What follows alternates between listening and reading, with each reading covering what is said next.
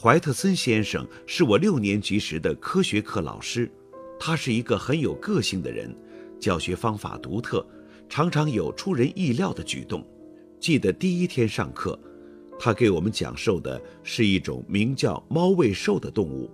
他说，这种动物一般在夜间活动，因为不能适应自然条件的变化而绝种了。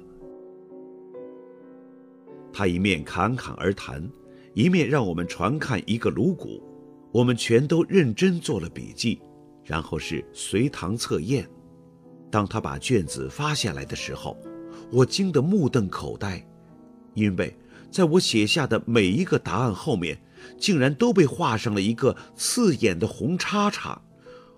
我得的是零分。可这不公平，因为每一道题都是根据我的课堂笔记回答的。而且，吃惊的并不是我一个人，我们班上的所有同学都得了零分。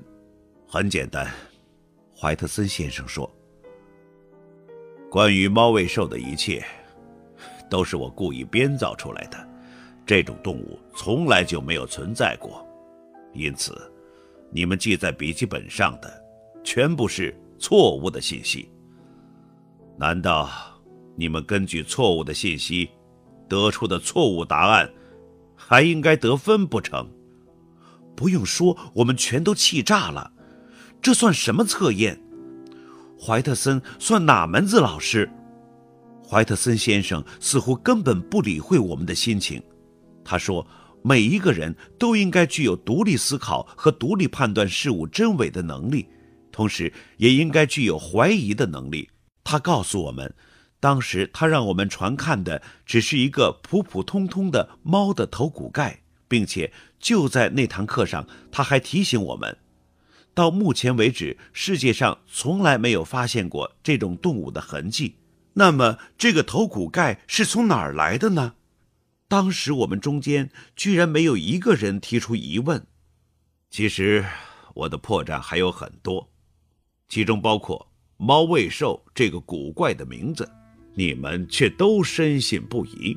为此，他特别强调，本次测验的零分记录都将写进每个人的成绩报告单，同时。他希望我们从这个零分中吸取教训，不要让自己的脑子睡大觉。一旦发现问题，就应该立刻指出来。从此，科学课对于我们来说就成了一种冒险。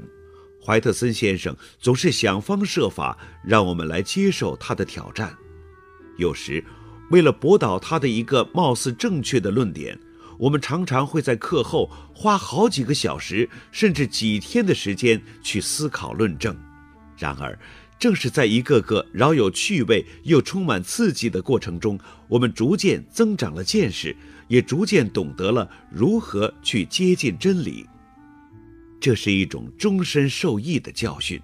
怀特森先生让我还有我的同学明白了一个重要的道理：不要迷信书本，也不要。迷信权威。当然，并不是所有的人都能够理解怀特森先生的做法。